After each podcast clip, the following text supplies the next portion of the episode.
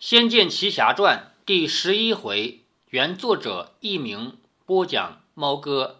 上一回说到，李逍遥和赵灵儿已经成婚了，两个人度过了春宵一刻值千金。说来好笑啊，春宵一刻值千金是喜马拉雅上面的违禁词，这一集我不得不改掉两个词，叫那啥一刻值千金，否则这个节目上传不了。两个人发下誓言，说我们一定要在一起，我们不会再分开。然后李逍遥就要暂时离开这个岛，回去救他的婶婶。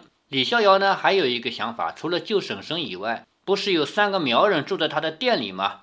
从姥姥的嘴里可以听出来，是黑苗人要到岛上来害赵灵儿。李逍遥当然不愿意看到这样的结果。他想着黑苗人也不是什么坏人啊，他不是指点我上岛来的嘛？没有他的指点，我都过不了这一些关卡嘛。所以他就想着我回去劝劝他们，也许能把这个事儿摆平。这个事儿他没有说出来啊，他只是心里这么想着。然后天亮以后，李逍遥起身更衣，赵灵儿温柔地替他整衣束发，完全是一个乖巧的贤妻模样。李逍遥看着镜中两个人的倒影。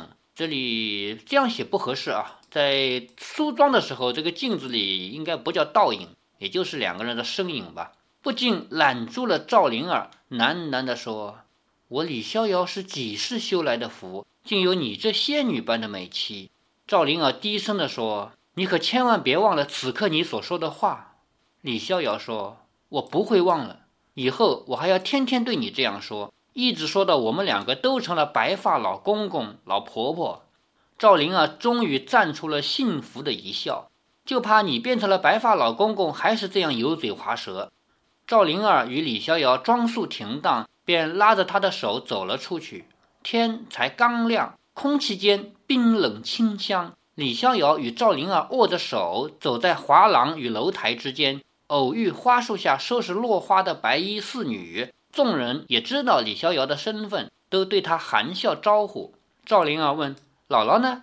其中一名侍女道：“老夫人已经动身去公主坟前上香了，她要我们别吵醒你。”其他几名侍女也带着笑意。赵灵儿脸上一红，急忙要甩掉与李逍遥握着的手。李逍遥顽皮心起，就是不放开。几名侍女见了，忍不住也笑着说：“恭喜姑爷，恭喜少公主。”英雄美人，珠联璧合，这可是咱们仙灵岛上头一遭大喜事。还有一个人捧着锦缎经过，也停步笑着说：“这么天大的事情，当然要好好办起来才行。少公主瞧瞧，这块红缎子，便是要赶着做你的霞帔呢。”赵灵儿的脸比那卷红绢还要红，跺着脚说：“你们别说了，咱们走。”李逍遥被他拉着往外跑，身后的侍女们娇笑此起彼伏，令李逍遥不禁面带微笑。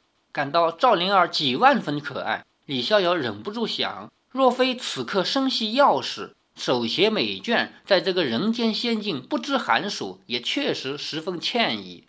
但是转念又想起自己身无长才，全凭着“恩公之子”四个字，人家才这么敬重自己，不由得生出几分禅意。就是惭愧嘛，自己不是靠自己的本事，是靠恩公的儿子这样一个身份。男子汉要凭自己的本事赢得尊敬才是。仗着父亲的余荫，算什么好汉？我难道不能像爹那样英雄？我一定要好好练武功，闯出一片天地，不能就这样沉溺在美人与仙香中。两个人步奔至水月宫大门，正要出去，陡然间，嗖的一声。一把雪霜般的白剑横了出来，李逍遥一惊，赵灵儿也惊呼了一声，说：“这怎么？”原来是四名白衣侍女守在宫门前，其中一个人横剑挡在李逍遥身前，说：“少公主，老夫人有命，不许你与姑爷离开水月宫一步。”赵灵儿惊道：“姥姥，她她怎么会下这样的命令？奴婢不知，只知道听命行事。想不到还是姥姥老谋深算。”竟料到赵灵儿会对李逍遥百依百顺，甚至带他离开。毕竟赵灵儿是他一手带大的，对赵灵儿的心软与多情再了解不过了。赵灵儿说：“哼，若是我硬要带他出去呢？”持剑的侍女说：“那只好得罪姑爷了。”赵灵儿铁了心拉着李逍遥说：“别理他们，走。”李逍遥和赵灵儿一步跨出，那侍女的剑果然往李逍遥腿上削去。赵灵儿惊呼，推开李逍遥，指尖弹出，当的一声，长剑被赵灵儿弹偏了方向，居然一个回旋，再度刺向李逍遥的心口。赵灵儿急忙闪身护在李逍遥身前，侍女的长剑差点要穿过赵灵儿的天灵，及时一偏，剑锋骤转去势，横削李逍遥的左耳。趴下！赵灵儿急着说。李逍遥及时一矮身，长剑削去他的一片头发，只差不到半分就会削落他的头皮了。李逍遥吓出了一身冷汗，还没站稳，赵灵儿双手一推，已经将李逍遥推下这十几层石阶。哇！李逍遥惊叫，赵灵儿却飞扑而至，在半空中牢牢地抱住落下的李逍遥，稳然落在石阶外，一拉他的手说：“快跑！”那几名侍女提剑追下石阶，似乎有一人回奔入内去禀报。李逍遥和赵灵儿不敢耽搁，便往外狂奔，头也不敢回。赵灵儿抓着李逍遥的手，跑得比李逍遥还快。两个人气喘吁吁奔到岸边，平静的海面上，微风轻拂，将一身是汗的两个人吹得顿觉寒冷。李逍遥见风向往西，正是顺风，就说。我最晚今晚就可以回来了，你只要等我一天，一天我就回来。赵灵儿与他双手紧握，说：“一生一世我都等你，快上船去，快去快回。你们不如跟我们一同走吧。”一阵粗粗的声音在林间响起，李逍遥只觉得耳熟，转头竟然见到三个苗人立在前方看着他们，脸上带着凶狠的笑。赵灵儿说：“你们是什么人？”李逍遥正要说话。远方已经传出姥姥的惊呼：“灵儿！”姥姥以轻功一跃，落在李逍遥和赵灵儿身前，横杖而立，对那三个苗人说：“你们竟真的上岛来了，想做什么？”苗人头领微微一笑，不知为何李逍遥竟打了个冷战，心中生出一股不祥之意。苗人头领说：“你这个南少叛徒，拐了公主，藏在这个荒郊之中，教主有令，就地格杀！”姥姥怒道：“我呸！”谁是真正的南少叛徒啊？你们这些乱臣爪牙，我见一个杀一个！哈哈哈哈哈！老太婆，你是我的对手吗？苗人头领一抽弯刀，说：“你们两个把岛内的人全杀了，别留一个活口。老太婆和公主由我来。”那两名苗人说：“是。”身子一闪，犹如闪电一样消失不见。赵灵儿和李逍遥大惊。赵灵儿正要上前，李逍遥说：“别过来，我对付他就行了。”哼！死到临头还逞能！苗人头领弯刀一挥，骤变刀势，呲的一声往姥姥的头侧劈至。姥姥横杖挥格，弯刀勾住长杖，当的一声，姥姥竟被震退数步。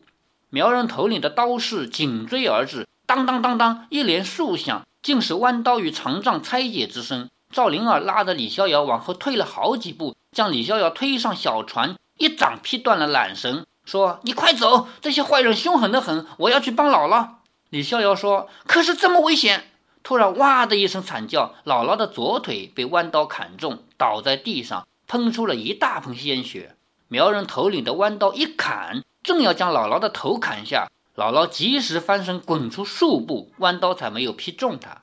赵灵儿惊呼一声，急忙将李逍遥的船往海面一推，叫道：“记得快去快回！”转身上前，一掌打向苗人头领。苗人头领低头闪过掌气，手中的弯刀竟向赵灵儿心口砍去。眼看着赵灵儿就要一刀毙命，苗人头领手中弯刀反转，竟只以刀柄重重地打了灵儿一丈。赵灵儿闷哼一声，踉跄退了几步。姥姥已经奋力往苗人头领身上扑去。苗人头领弯刀一刀砍在姥姥背上，又是鲜血狂喷。赵灵儿惨叫道：“姥姥！”船上的李逍遥大急，这小船的桨已经丢失了，只能顺着风向漂流。此时的顺风将李逍遥的船一吹，便吹离岛岸。眼见岸上惨烈的厮杀，李逍遥急得如热锅蚂蚁，叫道：“灵儿，你过来！灵儿！”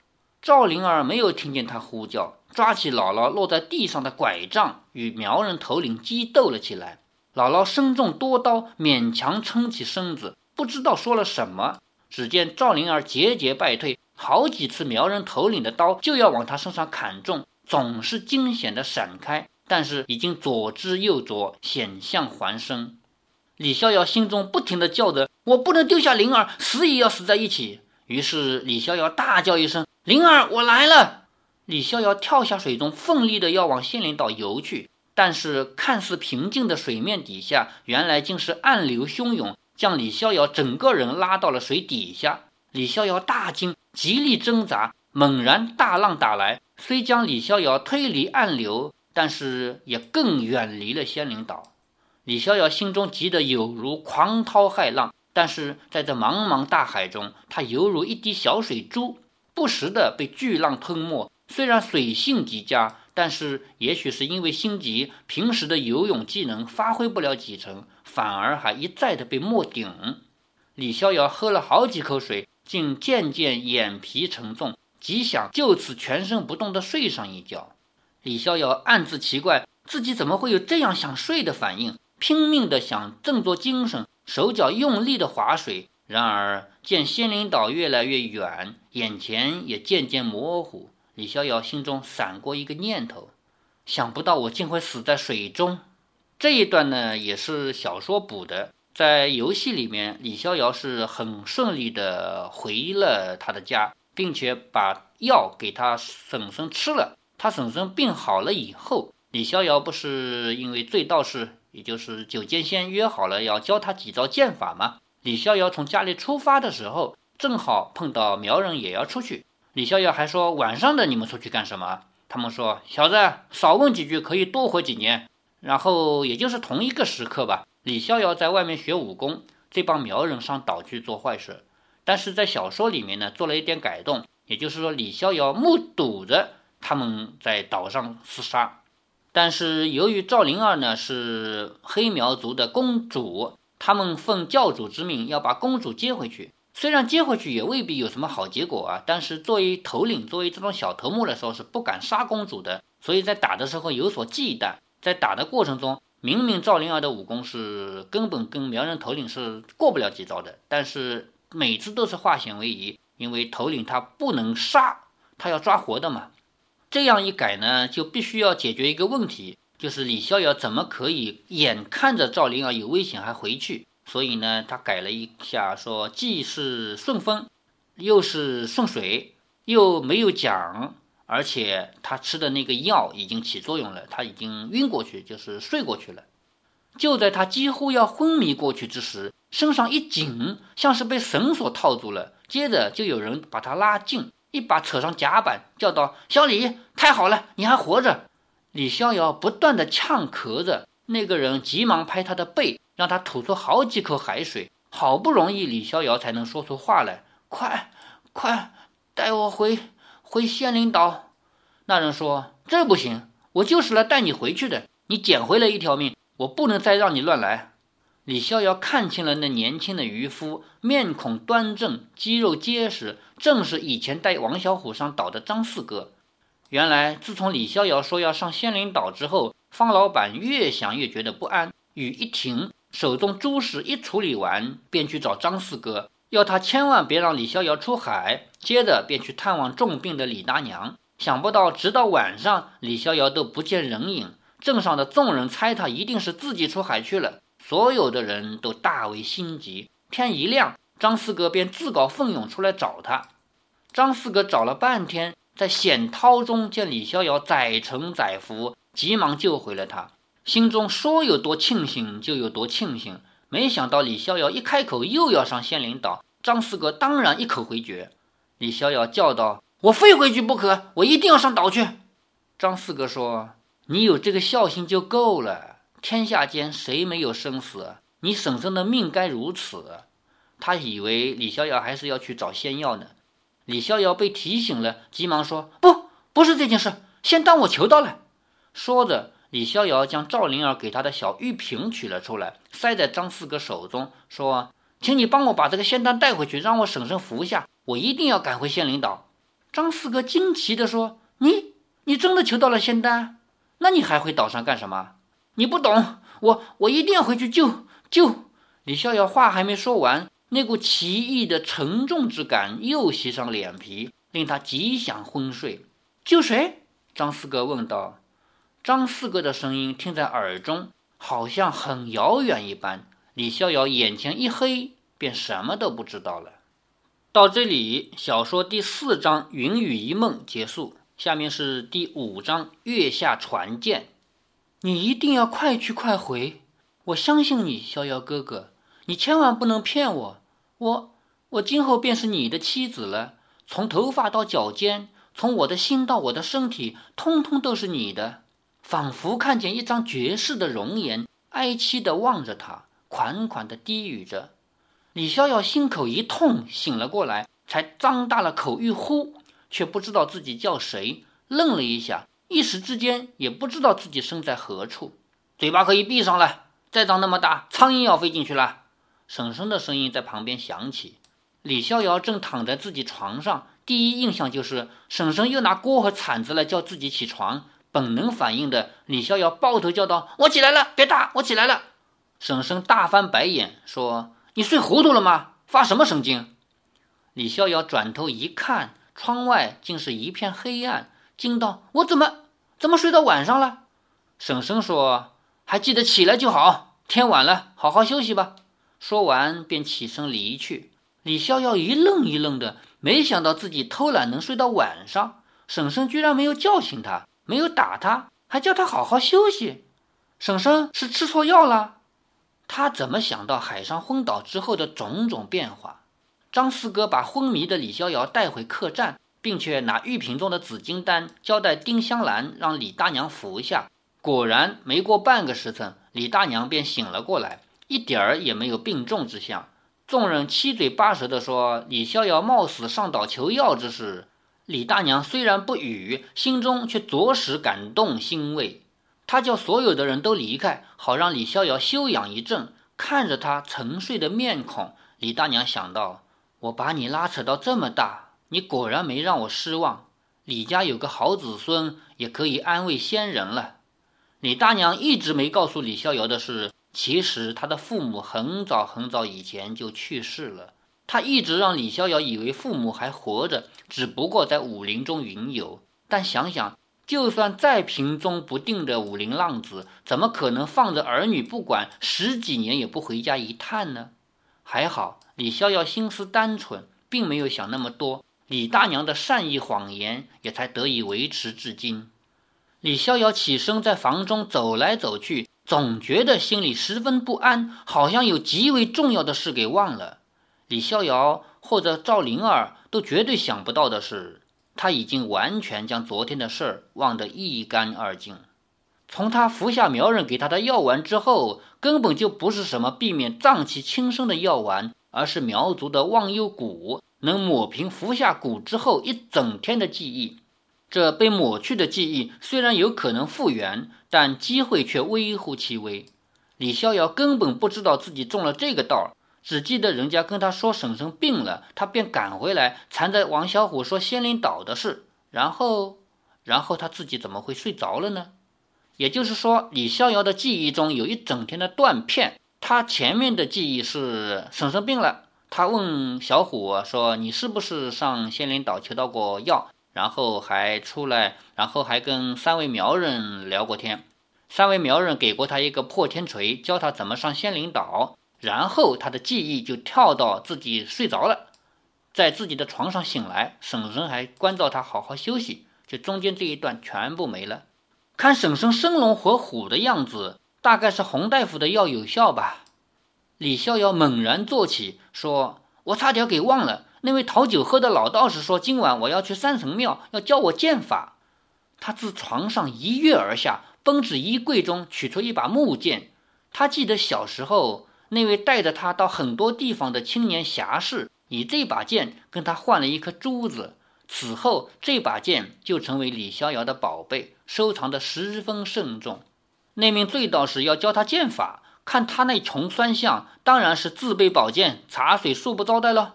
李逍遥暗喜，还好自己有剑，虽然是个木头的啊，否则的话就连学都没机会学了。反正睡不着，何不去会他一会？说不定我真的遇到高人了。关于木剑和珠子的事情呢，是这个游戏情节中的重要道具。李逍遥在九岁的时候见到过一位大侠，背着剑的，武功高强。我们知道啊，是十九岁的李逍遥穿越到十年前去完成任务的嘛。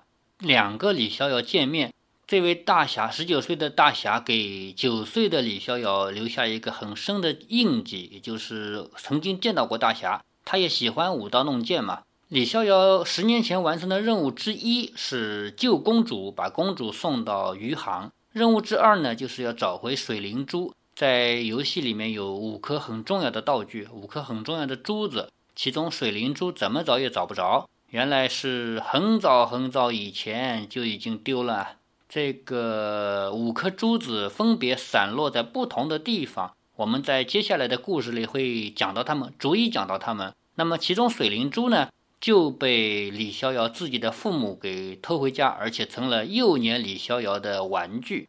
那么十九岁的李逍遥看到，耶，珠子居然在他手里，好，给我啊。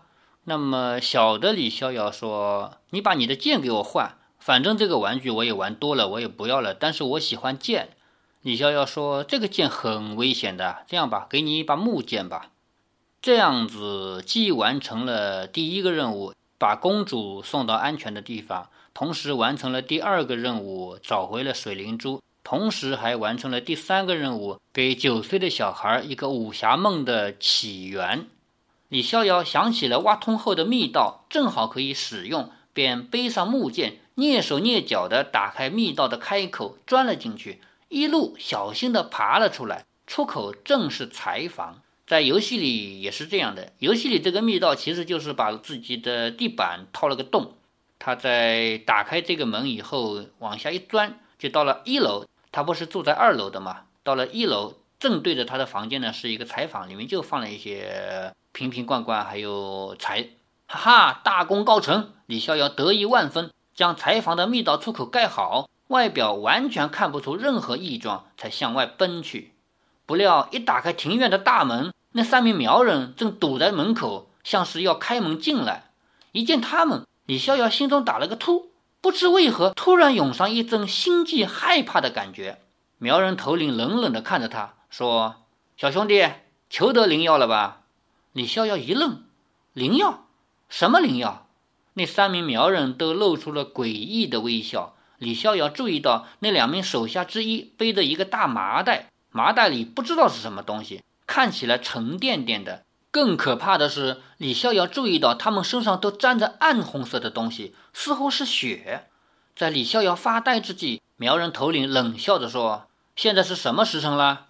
李逍遥说：“三更了。”苗人头领说。嗯，你记住，闲杂人等都不能进我们的房间打扰我们，否则，嘿嘿。李逍遥目送三个人入内，总觉得那麻袋中有些玄机，却又不敢轻举妄动。等三个人进入客栈内，就连虫鸣都显得清寂寥落，也就是说，非常非常的安静，房间里什么都没有。这里跟游戏有一个很大的区别。游戏里面，李逍遥从密道出来，然后要去找他师傅练剑的时候，碰到的是三个苗人开始出发。但是在小说里面做了一些改动，李逍遥碰到的是三个苗人已经把赵灵儿抓回来了。接下来呢，李逍遥就要见到九剑仙。九剑仙说：“哈哈，果然守信，我晚了一天，你也晚了一天。其实九剑仙是大概是为了喝酒吧，错过了一天。”而李逍遥呢，这一天反正记忆已经抹去了，不存在这一天了。那么九剑仙耍了一套剑招给他看看，李逍遥是一个学武奇才啊，主人公光环嘛，看一眼学会了。然后回到家以后，发现他们抓回来的赵灵儿，于是就把这个三个苗人给打败了。然后李逍遥就要踏上江湖了。游戏对他的评价是：仗剑江湖为红颜。因为他是为了女朋友才走上江湖的，至少在他心里，他不知道赵灵儿是自己的妻子吗？好，欲知后事如何，且听下回分解。